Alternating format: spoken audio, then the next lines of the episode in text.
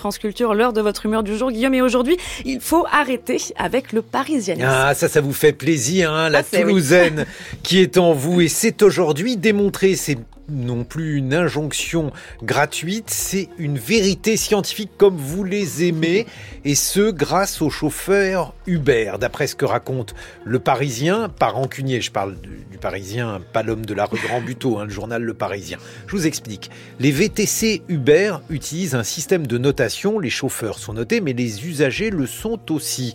Et une bonne manière de comparer qui sont les Français les plus agréables. Alors si j'en crois l'article du Parisien, le pire c'est le Parisien, les plus agréables, c'est tous les autres.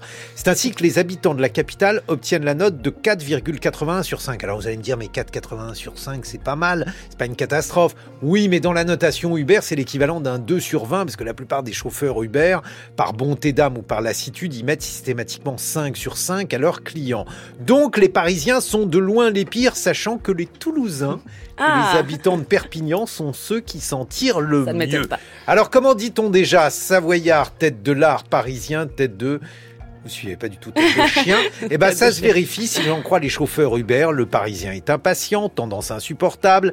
Il ignore le sens ou l'usage du mot bonjour. Au bout de 30 secondes d'attente, il annule la course, met la pression pour que le chauffeur prenne les couloirs de bus, veut manger son kebab à l'arrière en ruinant les fauteuils. Et la nuit, alors là, j'ai pas compris comment il fait.